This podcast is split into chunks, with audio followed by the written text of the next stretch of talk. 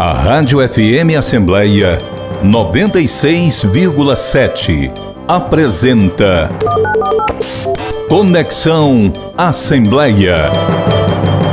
Programa multiplataforma da Rádio FM Assembleia, transmitido nas redes sociais da Assembleia Legislativa do Ceará, no Facebook e no YouTube.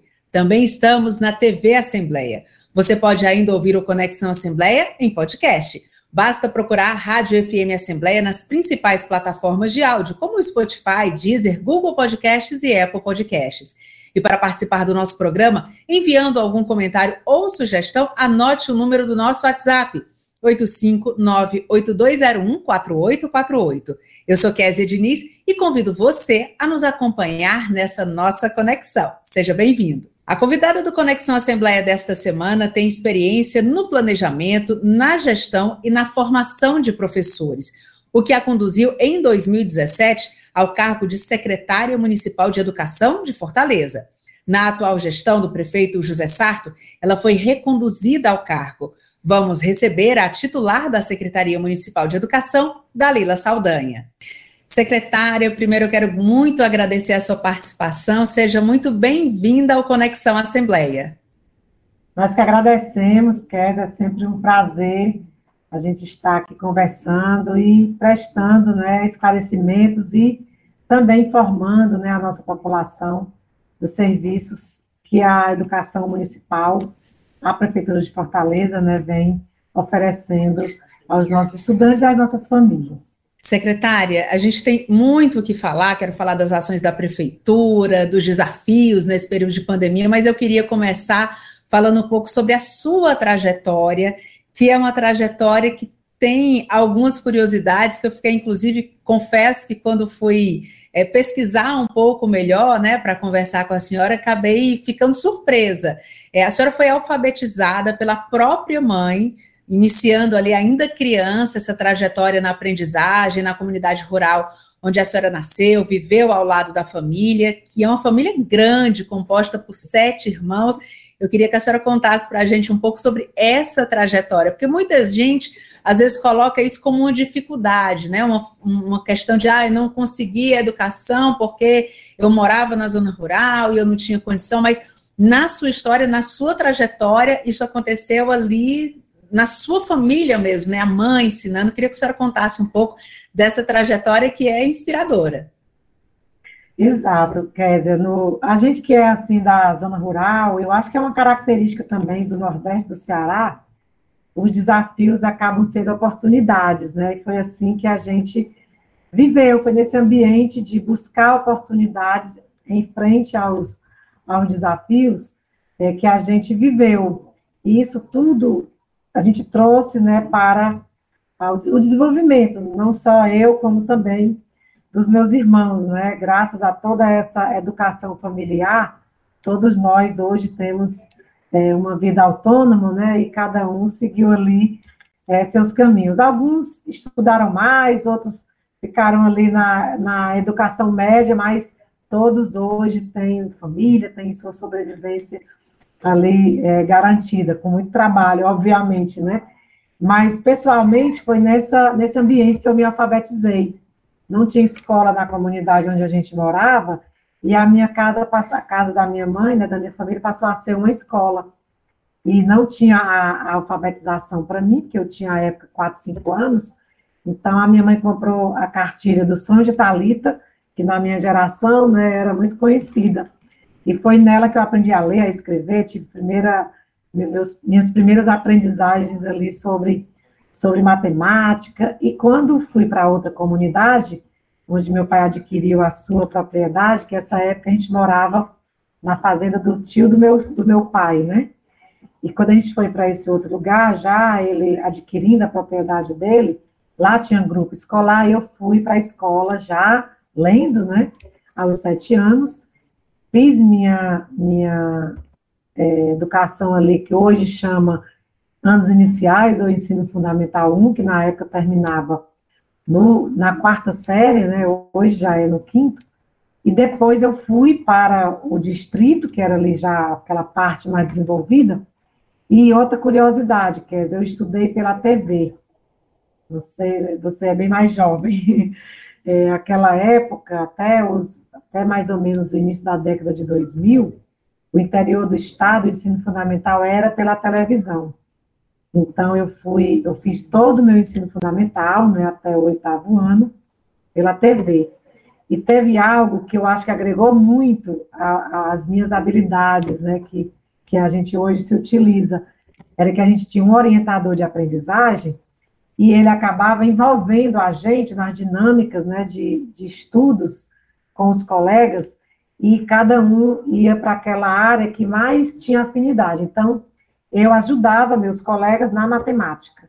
E nisso a gente trabalhava em equipe, a gente tinha que desenvolver habilidades ali para fazer os trabalhos acontecerem na sala de aula. Então, muito dessa metodologia, né, que hoje não é muito recomendada para a etapa que a gente entende que é do ensino fundamental, né, da educação infantil, a gente defende a presença, né, a educação presencial, então, muito dessa metodologia que à época era utilizada e era a forma que chegava à educação nas áreas mais longínquas né, do Estado, é, foi que eu concluí meu ensino fundamental. E depois fui também né, para a escola pública, já na cidade, fazer o meu ensino médio, eu já fiz o científico. Então, eu fui ali direcionada mais para uma área ali de, de estudos aplicados, né, e depois foi que eu vim voltar para a educação, né, mas eu fiz minha, minha formação inicial no ensino superior em ciências contábeis. Então, de formação, eu sou bacharel em ciências contábeis. E aí, mais tarde, passei no concurso para professora, acho que a educação ficou ali na minha, na minha raiz. E na minha posição hoje de gestora, nessa minha passagem né, por essa área é, da, das ciências sociais aplicadas, né?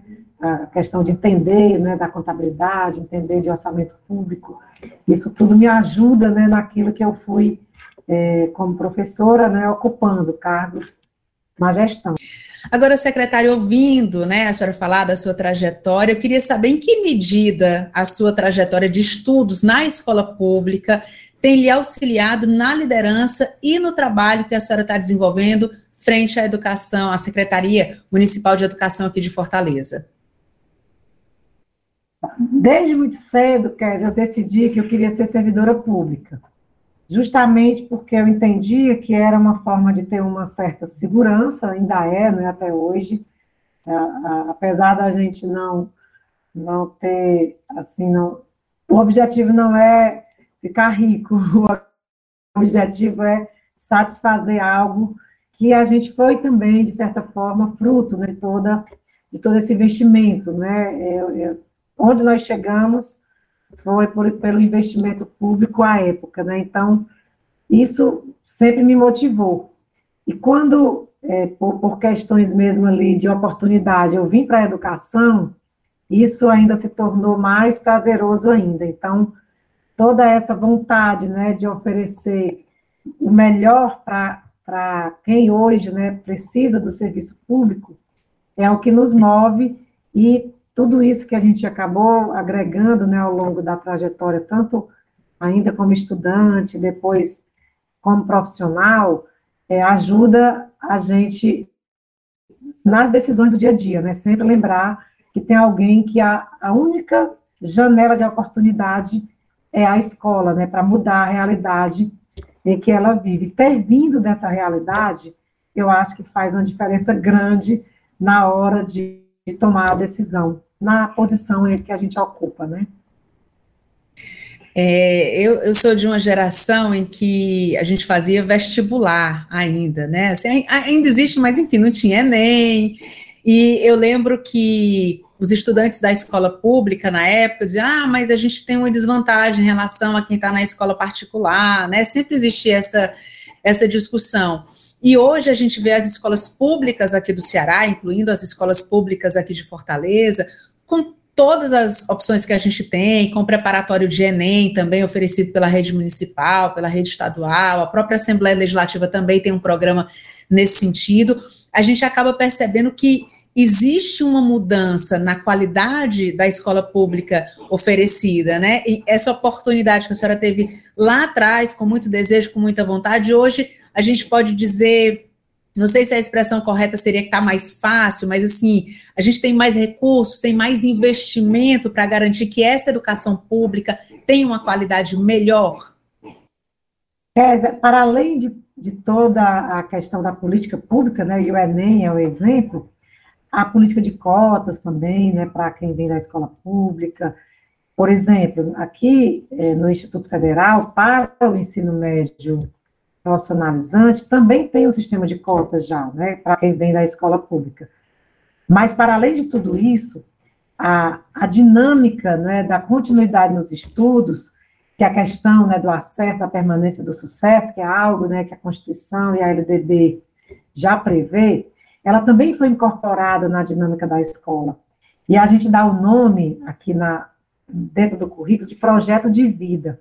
Então, na escola hoje, todo município né, do Ceará e aqui em Fortaleza, a gente tem, principalmente nos estudantes que estão no tempo integral, mas também quem não está, a gente já tem um componente dentro do currículo que é estimular e apoiar né, os nossos estudantes desde ali a sua entrada na escola, a elaborar seu projeto de vida.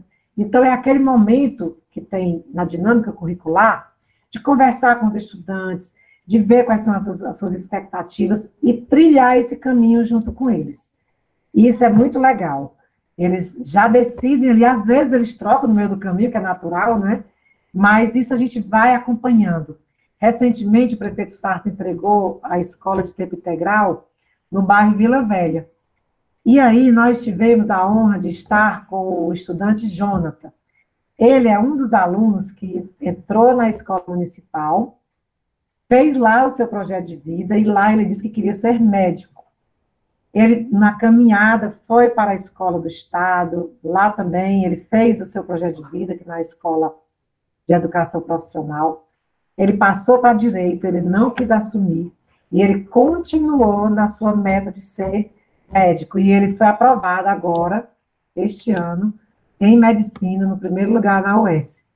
Então, tudo isso né, dá ainda mais é, entusiasmo e mais vontade né, da gente que tem essa oportunidade de estar na vida pública, ou como gestor, ou como político, né, de contribuir né, para que as políticas públicas façam realmente a diferença na vida das pessoas, e principalmente nas que mais precisam, como como o Jonathan, né, que é um, um, estudante ali de uma área de vulnerabilidade, ali no sítio São João, uma área que a gente sabe muito deficitária, né, de, de muitas coisas, mas a escola vai lá e faz a diferença na vida dele. Então, é, é isso que, que nos move.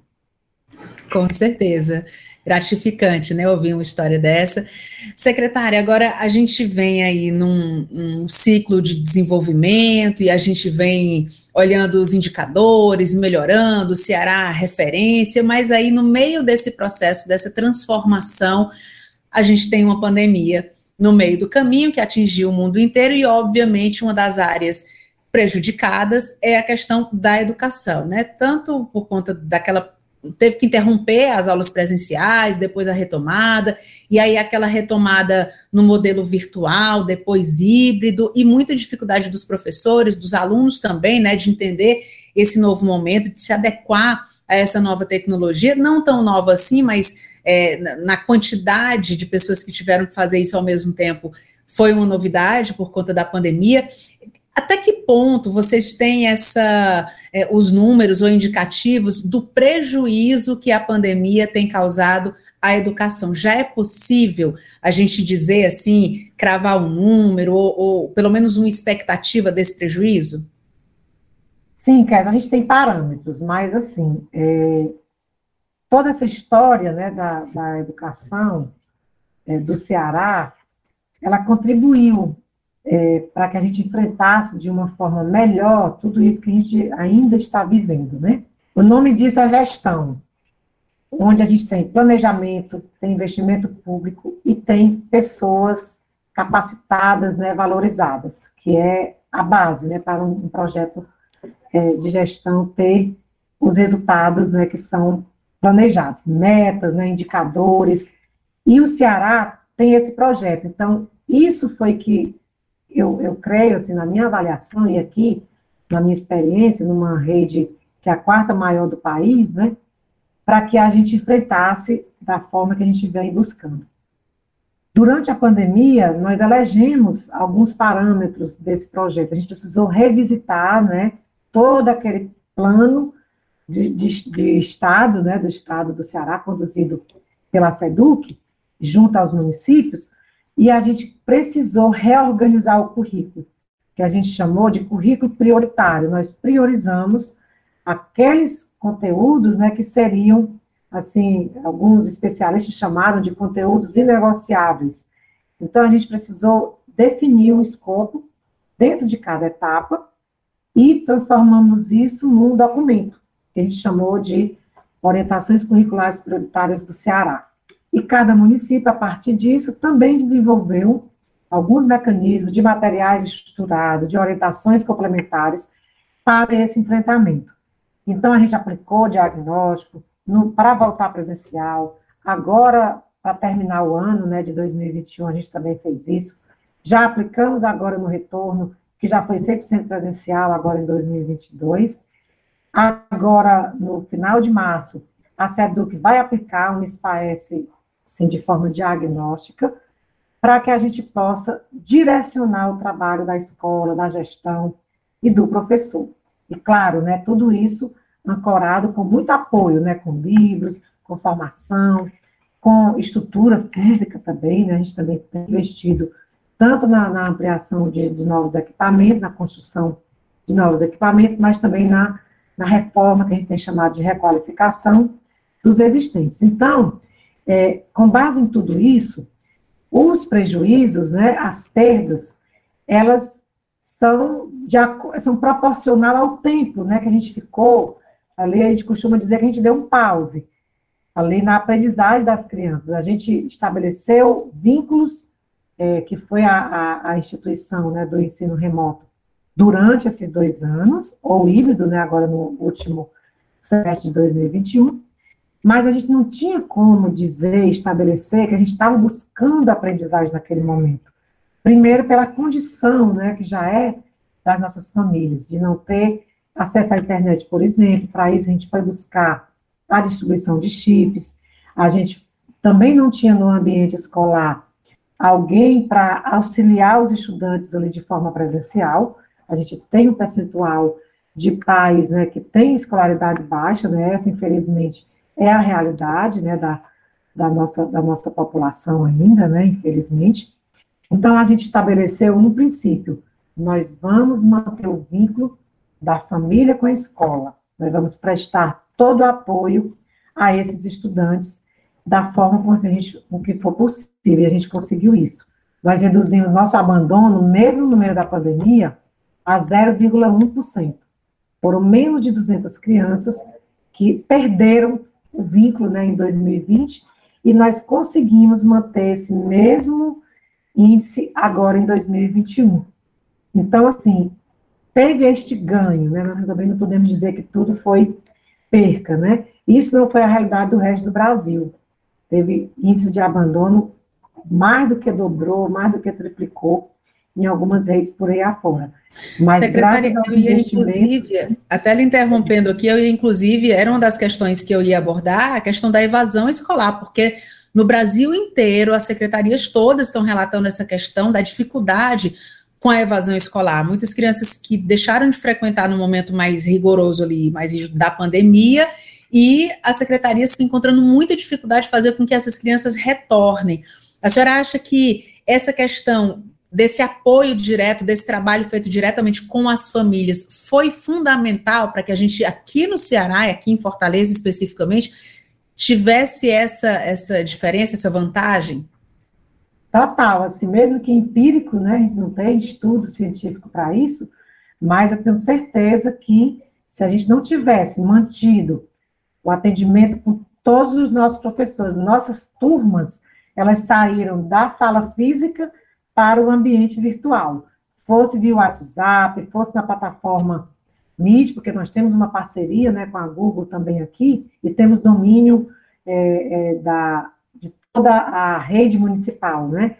A grande maioria dos nossos professores e estudantes tem domínio é, de conta Google, né? Então, isso facilitou a nossa interação. E também em 2021 a gente conseguiu, durante todo o ano, manter o pacote de dados né, mensal de 20 gigas. Então, a gente manteve um vínculo ali com a família é, permanente durante esses dois anos. E um outro aspecto, que é também muito importante, foi a distribuição dos kits alimentares para a, auxiliar né, na alimentação da família por todos os dois anos né, de enfrentamento à pandemia, no ano de 2020 e no ano de 2021.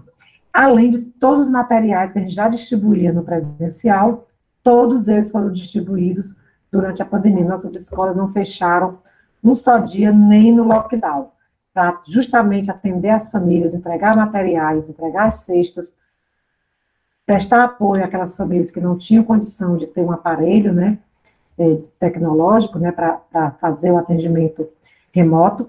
Então, tudo isso foi fundamental para que agora, quando possibilitou, né, ainda em setembro do ano passado, o retorno híbrido, e agora totalmente presencial, a gente, ter, a gente já está, Kézia, hoje, com a nossa frequência, até um pouco melhor do que antes da pandemia.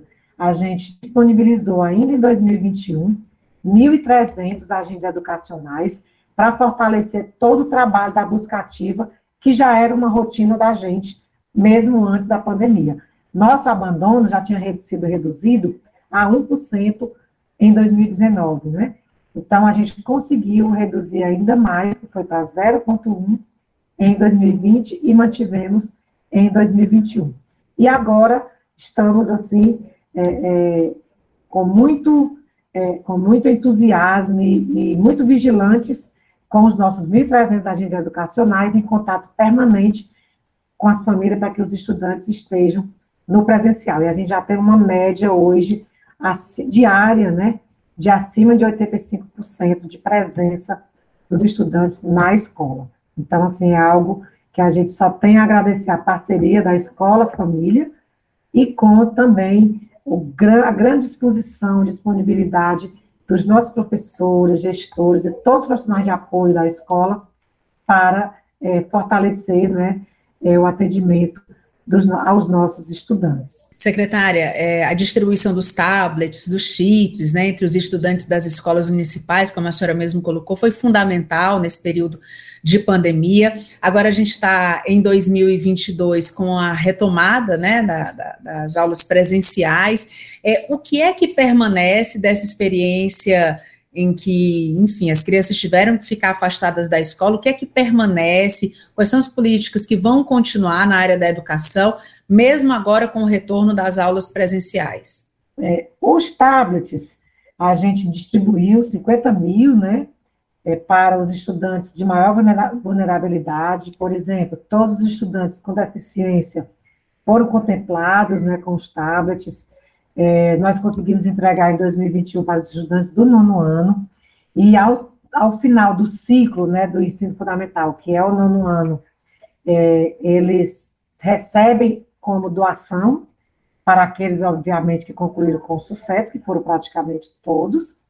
E no plano de governo do prefeito Sarto, a gente mantém ainda uma meta a ser cumprida, que era de 100 mil tablets distribuídas. Então, a gente já distribuiu os 50 mil, e a gente busca continuar né, cumprindo essa meta dos outros 50 mil é, ao longo do, da gestão do prefeito. E o nosso foco é o Fundamental 2, os alunos do sexto ao nono ano, que é a, a, a etapa né, que a gente ainda não conseguiu a evolução esperada né, nas metas de aprendizagem ao longo desses últimos anos, que esse projeto político vem né, governando Fortaleza, né, que iniciou em 2013. Então, por isso que a gente priorizou é, o Fundamental 2 para receber o tablet, porque, assim, de todo o, o, digamos assim, os desafios que a gente enfrentou, né, durante a pandemia, é, e ainda estamos enfrentando, mas agora já né, no movimento bem mais tranquilo, né, do, do, em termos da presencialidade, né,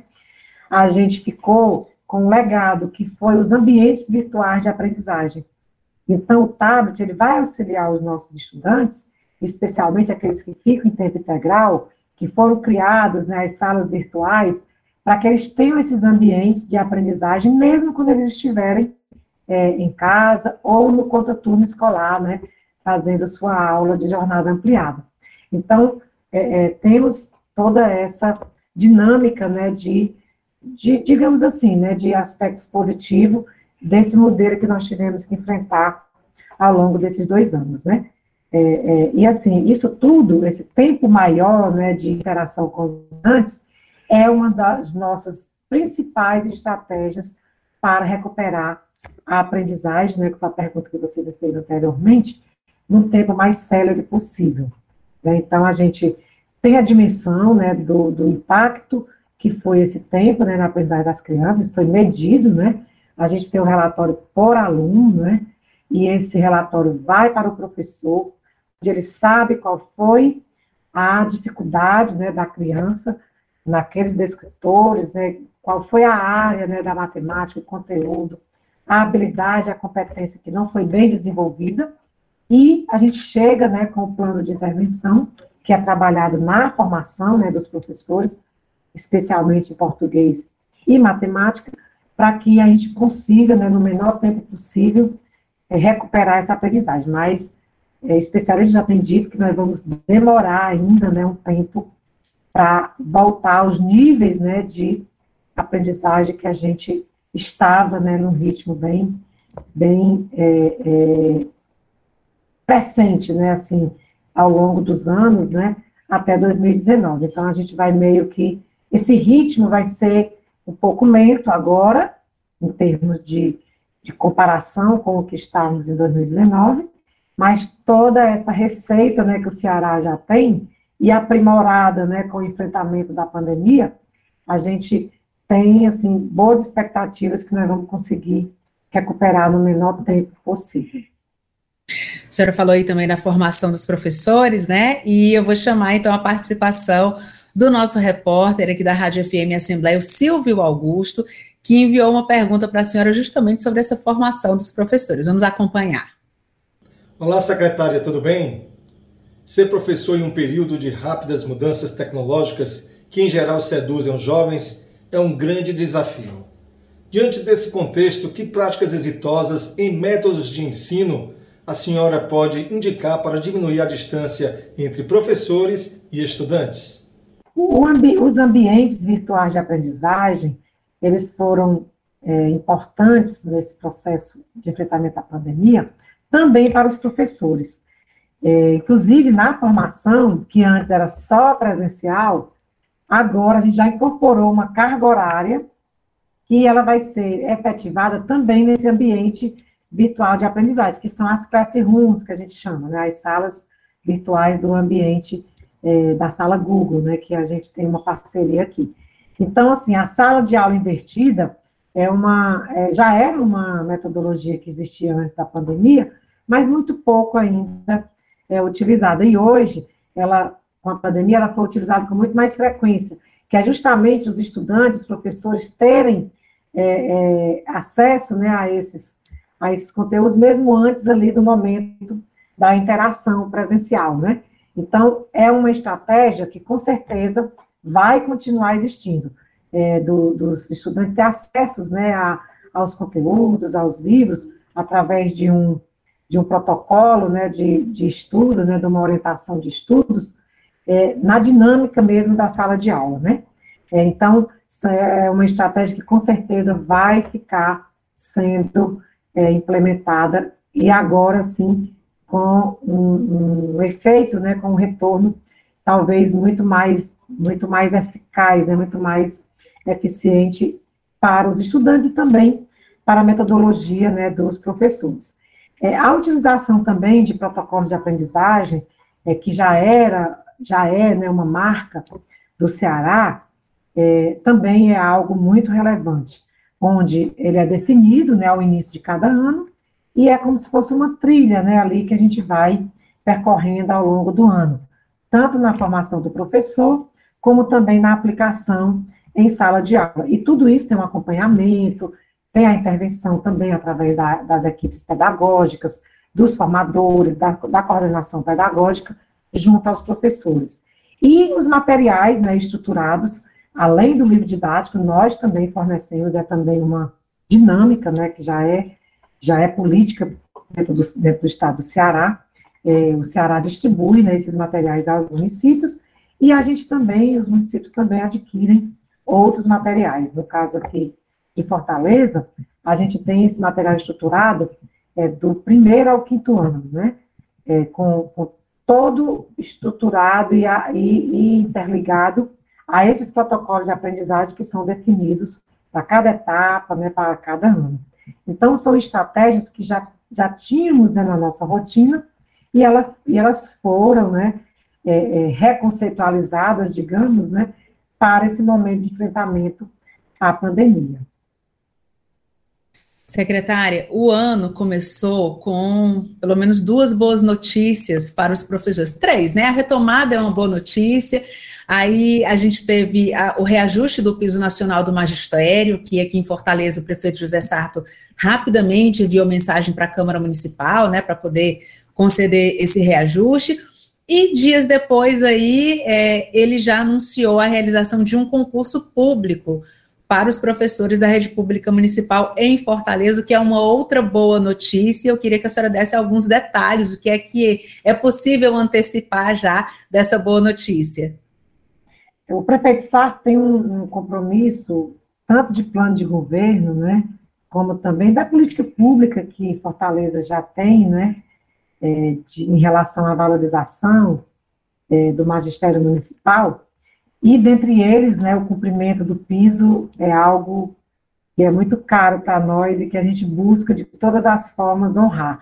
É, quando o prefeito, ainda em 2021, anunciou o reajuste de 11% para todos os servidores, no projeto de lei ele já tinha colocado um artigo dizendo que logo que o, que o presidente da República anunciasse o piso é, do magistério, é, ele faria de imediato, né, o anúncio do piso é, aqui de Fortaleza, né?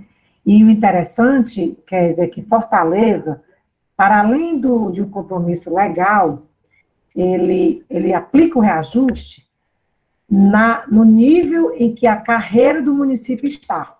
Ou seja, não é simplesmente aplicar o piso nacional, a gente reajusta o piso inicial da carreira de Fortaleza que inclusive já era acima do piso nacional. Com os 33%, a gente continuou acima né, desse nível. Então, é um diferencial em reconhecimento né, a, a, a importância que é, é, a profissão né, do professor e também da, do reconhecimento de que é com o professor né, valorizado, com seus direitos em dia, que nós vamos conseguir garantir né, é que o professor esteja na sua sala de aula, é, bem psicologicamente, com a sua vida né, ali pessoal em dia, né, com seus compromissos também, e assim ele vai estar bem também para é, é, conduzir né, todo o processo de aprendizagem com os estudantes. O concurso também é, outra, é outro requisito, muito relacionado à qualidade né, da educação, como também a a esse plano, né, a esse compromisso é, é, da política pública né, de Fortaleza, da educação, com, com a aprendizagem, com a qualidade. Né? A gente sabe da importância né, de, um, de, um, de um servidor público né, para a qualidade de qualquer serviço público. É, são profissionais que o próprio concurso, né, ele oportuniza é, escolher profissionais mais qualificados, porque o critério é a meritocracia, né?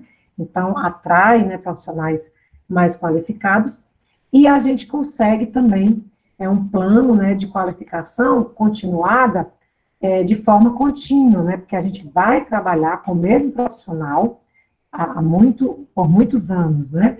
Então, isso também é um retorno é, importante, né? Por isso que a gente tem que investir é, no concurso público, né? E a formação do vínculo também com os estudantes, que é muito importante na aprendizagem, na educação, né? O professor ficar ali é, na escola, ele passa, às vezes ele, ele inicia sua carreira e encerra sua carreira, fica 25 anos na mesma escola. Então, aquele estudante passa por aquele professor é, ao longo de toda a sua trajetória, às vezes, né, é, é, é estudantil, né? Então, tudo isso tem impacto na qualidade dessa relação, né? E, então, a gente tem avançado nos estudos, é, tem um compromisso do prefeito Sarto de realizar o concurso e ainda convocar este ano, né, esse compromisso já é público, e a gente está finalizando os estudos para quantificar né, é, o número né, de, de, de, vagas né, ali, efetivas né, para esse ingresso ainda é, é, de convocação ainda este ano. Né? É, essa quantidade, pelo próprio prefeito, né, já foi informada, que é da ordem aí de 3 mil, mas falta a gente definir ainda com esses estudos aquilo que será de convocação imediata, ou mesmo né, de compromisso de realização de outro concurso, ou até mesmo de formação de um cadastro de reserva. Mas tudo isso vai ser definido após a conclusão dos estudos técnicos, porque é, a entrada né, de, um, de um servidor é, de forma efetiva né, no, na carreira pública, ela tem impactos para muitos e muitos anos, na saúde fiscal do município, né, do, do limite prudencial com folha de pagamento que o município precisa cumprir, né, a, a, né, de, de em algumas penalidades. Então, tudo isso é preciso ser estudado com muita cautela. Então, esses números né, de vagas serão informados logo após né, as equipes técnicas de planejamento, de finanças e da gestão municipal, né, concluir esses estudos técnicos, o prefeito Sarto anunciará, anunciará o número de vagas, né, para preenchimento imediato, né, e também o que vai gerar, né, de compromissos futuros. Secretário, então, é, junto com esse número de vagas que deve ser anunciado, aí a prefeitura também deve anunciar nesse mesmo período data de realização, edital, todos aqueles detalhes que quem está pensando em fazer o concurso já está ali aguardando, na expectativa para poder conhecer essas informações. Vai ser mais ou menos no mesmo, no mesmo momento. Isso, no mesmo momento já anunciou o cronograma, a gente precisa enviar a lei da criação dos cargos à Câmara, inclusive isso o prefeito até também já se pronunciou. Na sequência, nós iremos é, apresentar o cronograma de lançamento do edital, e no edital vai constar todo o cronograma né, de inscrição, realização das provas, resultado final, e na sequência, convocação e início né, do exercício. Então, tem uma caminhada aí de muito trabalho ao longo do ano de 2022. E a gente vai acompanhar tudo isso com certeza. Secretário, eu vou chamar aqui para participar do nosso programa também, uma participação especial, que é do presidente da Comissão de Educação aqui da Assembleia Legislativa, que é o deputado Queiroz Filho, que ele também tem uma pergunta para a senhora. Vamos acompanhar. Oi, pessoal. Tendo esse prazer de participar mais uma vez do programa Conexão Assembleia, e particularmente é um, uma oportunidade que eu agradeço, que é muito especial, para dirigir uma pergunta a uma amiga muito querida, que é a Dalila Saldanha, quem eu reputo que tem um papel fundamental e muito importante na transformação da educação aqui da nossa capital. Então é um prazer muito grande. E fiquei muito feliz, Dalila, de ver que há pouco tempo o prefeito Sartre enviou à Câmara Municipal um projeto que trata justamente de um programa chamado Professor Sem Fronteiras. A gente sabe que o município de Fortaleza já conta com um programa de intercâmbio estudantil para alunos da rede pública, para que possam fazer o intercâmbio num outro país, com obviamente todas as despesas pagas.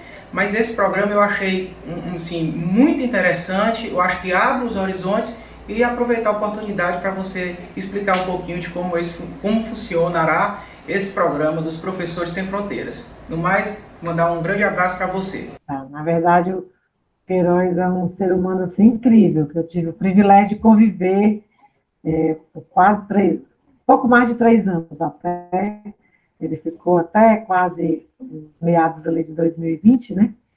E ele faz parte de toda essa história, toda essa trajetória, né, de sucesso que a educação de Fortaleza e que a prefeitura, né, vem conquistando ao longo dos últimos anos. Então, queria também registrar aqui minha admiração, meu carinho e agradecê-lo pela oportunidade, né, de, de dividir com ele, né, todas essas conquistas. Sobre o Professor Sem Fronteiras, é um, um programa que foi também, né, é, é, digamos assim, gestado ainda no plano de governo do então candidato é, prefeito Sartre, hoje prefeito, né, e que ele, ele foi inspirado é, no Juventude Sem Fronteiras, que já é uma política pública de muito sucesso aqui de Fortaleza, né, onde os melhores estudantes do Academia Enem fazem né, um intercâmbio é, em um outro país, né, é, é, para estudar uma língua, para conhecer experiências, né. Então, a gente, inspirado no Juventude Sem Fronteiras, que já era, já é uma política pública, a gente criou o Juventude Professor Sem Fronteiras.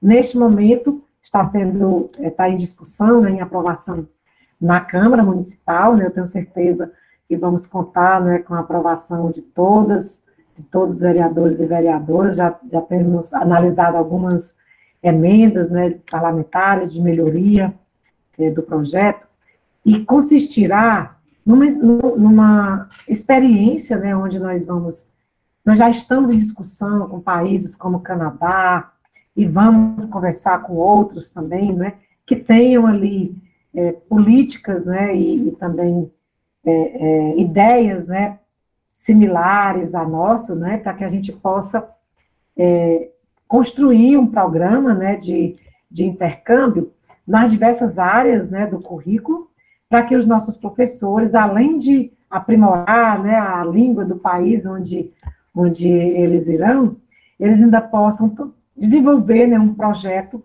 de práticas, né, é, é, de, de boas práticas, né, onde eles vão conhecer experiências levar a nossa, né, e também trazer a experiência de um outro país, seja, como eu falei, o Canadá, a Espanha, por exemplo, Portugal, é, a gente também tem é, é, conversas também planejadas, né, com, com a Universidade de Harvard, é, com, com outras instituições que têm é, renome né, na, na educação né, do, do mundo, né, é, Finlândia, enfim, a gente vai é, construir uma agenda né, de intercâmbio para que a gente possa, é, não só, para além de qualificar né, o trabalho é, dos nossos professores, eles também levarem né, tudo que a gente está fazendo aqui também de, de sucesso né, também aqui na nossa, na nossa cidade. Né? A gente tem a gente tem uma característica,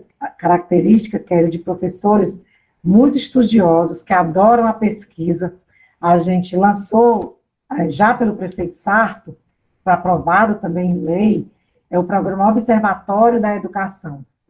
É, ele, ele consiste em formar né, pesquisadores em, em nível de mestrado e doutorado, né, a gente é, elege áreas de pesquisa e a gente faz um convênio com as universidades públicas aqui do Estado, federais e estaduais, para oferecer, né, na, dentro das suas linhas de pesquisa, mestrado e doutorado para os nossos professores que vão ser mestrandos e doutorandos, né, tudo isso alinhado a linhas de pesquisas baseadas na nossa própria necessidade. Então, a gente vai estar buscando, né, é, digamos assim, soluções para os desafios que a gente enfrenta.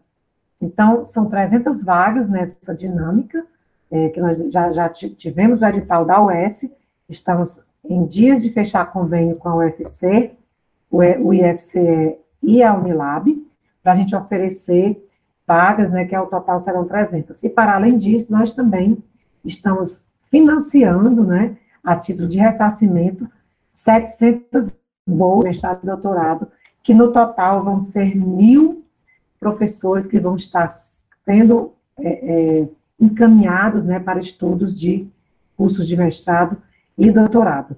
E o professor Sem Fronteira, ele vem dialogar né, com toda essa experiência né, dentro da academia, para que no, no país, né, em nenhum outro país, a gente esteja fortalecendo essas práticas, né?